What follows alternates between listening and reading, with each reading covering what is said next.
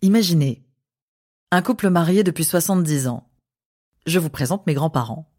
Ils sont installés dans leur maison depuis toujours. Mais voilà, la maison a été construite sur trois niveaux et le simple fait d'envisager un déménagement provoque un silence polaire lors du déjeuner familial le dimanche. Pour ce qui est de la maison de retraite, n'y pensez pas un seul instant. Le monte-escalier devient alors indispensable. Les barres d'appui aussi. Je ne sais pas pour vous, mais je ne suis pas rassurée pour autant. J'aimerais pouvoir être au courant quand tout va bien et aussi quand ça ne va pas, pour agir. Et encore j'ai de la chance, mes grands-parents peuvent compter l'un sur l'autre et c'est rare. Selon l'INED, plus de 70% des 75-79 ans vivent seuls. C'est là qu'entrent en jeu les objets connectés. S'il y a bien un point où ils font l'unanimité, c'est leur utilité pour réduire la dépendance des personnes âgées. Les solutions connectées se développent, elles sont plus ou moins grand public, plus ou moins anecdotiques. On peut citer les bracelets anti-chute, les semelles connectées et tout type d'objets dits wearable. Comprenez euh, dispositifs portés. Il existe aussi des assistants vocaux, les caméras et pourquoi pas les aides à domicile robotisées, comme ce prototype sur lequel les labos de Toyota sont en train de travailler. Voilà pour euh, la liste non exhaustive. Pourtant, le taux d'acceptation de ces technologies reste encore faible. Pourquoi? Eh bien, c'est ce que nous allons voir.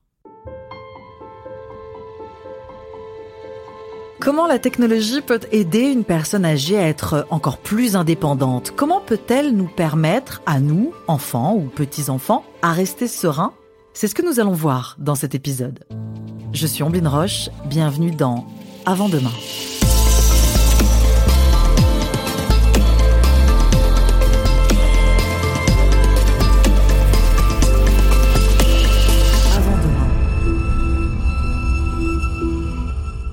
Pour comprendre pourquoi les solutions d'habitat connecté ne sont pas facilement acceptées, je voudrais que vous imaginiez cette fois que la personne âgée, c'est vous. Pas votre père, pas votre grand-mère, pas votre tante. Non, c'est vous.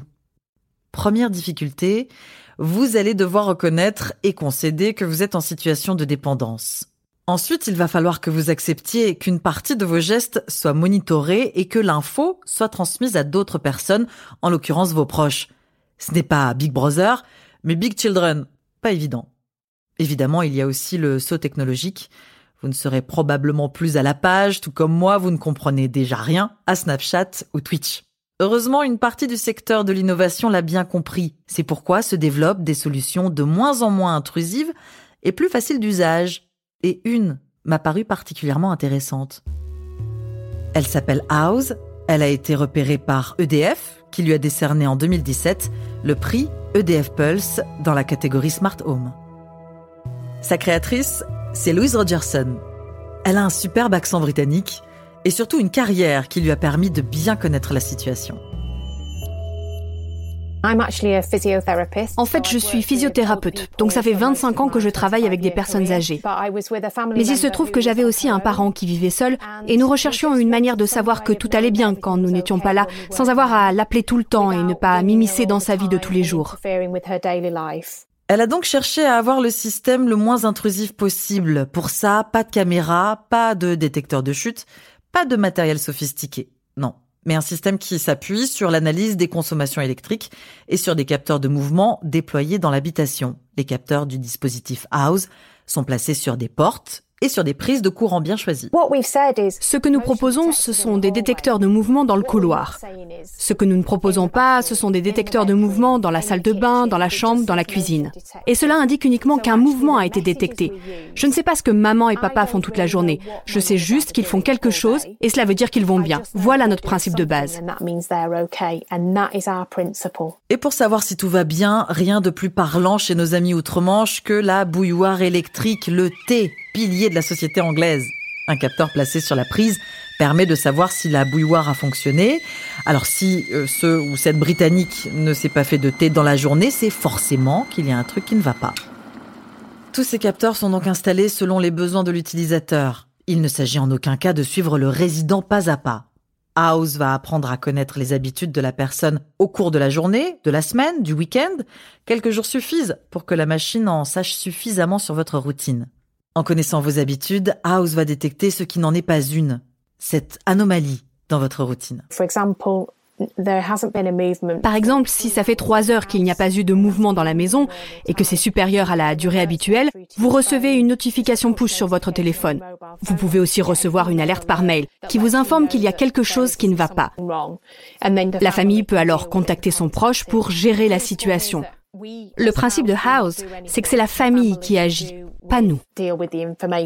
Louise Rogerson me précise d'ailleurs que les conditions d'envoi d'une alerte peuvent être ajustées en contactant House.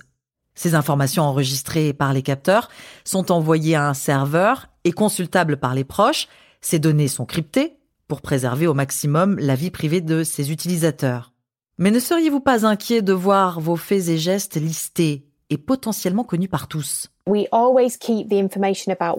Nous gardons toujours l'adresse du domicile, tout comme l'emplacement des capteurs, dans un serveur séparé du serveur qui reçoit les informations en provenance des capteurs, pour que ça n'arrive pas au même endroit.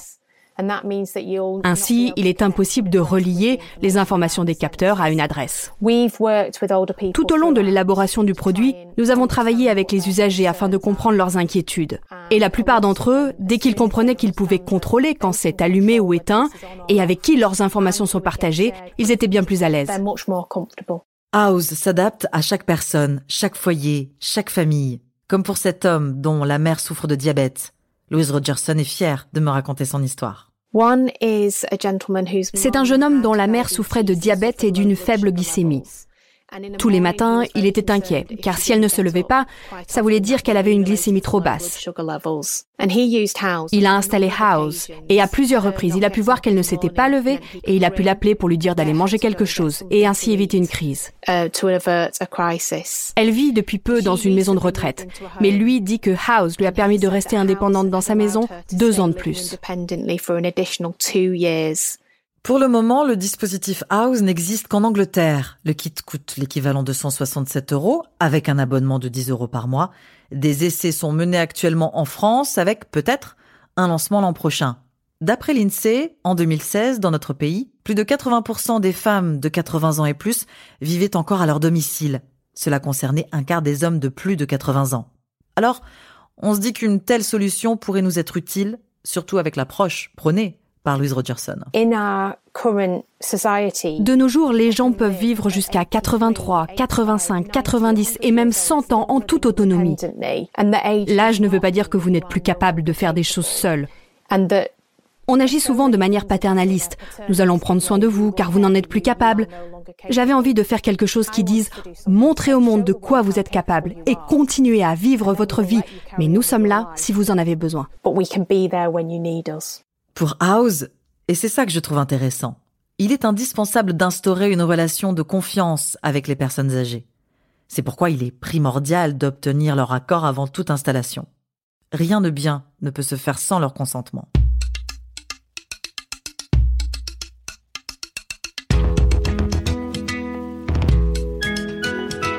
Dans la lignée de ce que propose House, on voit se développer d'autres innovations non intrusives, comme les parquets détecteurs de chute parce qu'il faut savoir que la chute est un facteur majeur d'entrée dans la dépendance, ou des dispositifs comme Autonome, un autre lauréat des prix EDF Pulse, qui lui intègre les aidants et le personnel médical.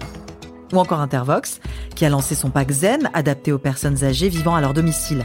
Il permet également d'informer les proches en temps réel de la température du logement de son parent, par exemple. Encore une façon de savoir que tout va bien. Voilà en tout cas de nombreuses solutions à proposer aux personnes âgées qui tiennent à leur indépendance et aux familles qui les accompagnent. Je suis sûre que mes grands-parents qui cumulent 180 ans à eux deux seraient emballés. Ils pourraient rester encore plus longtemps dans la maison de leurs rêves, là où ont grandi leurs enfants et leurs petits-enfants.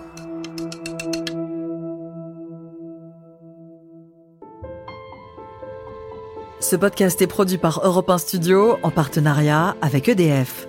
Pour ne rater aucun épisode, abonnez-vous sur Apple Podcast ou sur votre plateforme de téléchargement préférée. Et moi, Anissé Mbida, je vous propose de me retrouver dans un second épisode pour continuer à parler habitat connecté et innovation qui vont changer nos vies. En attendant, suivez-nous sur les réseaux sociaux et sur europe1.fr.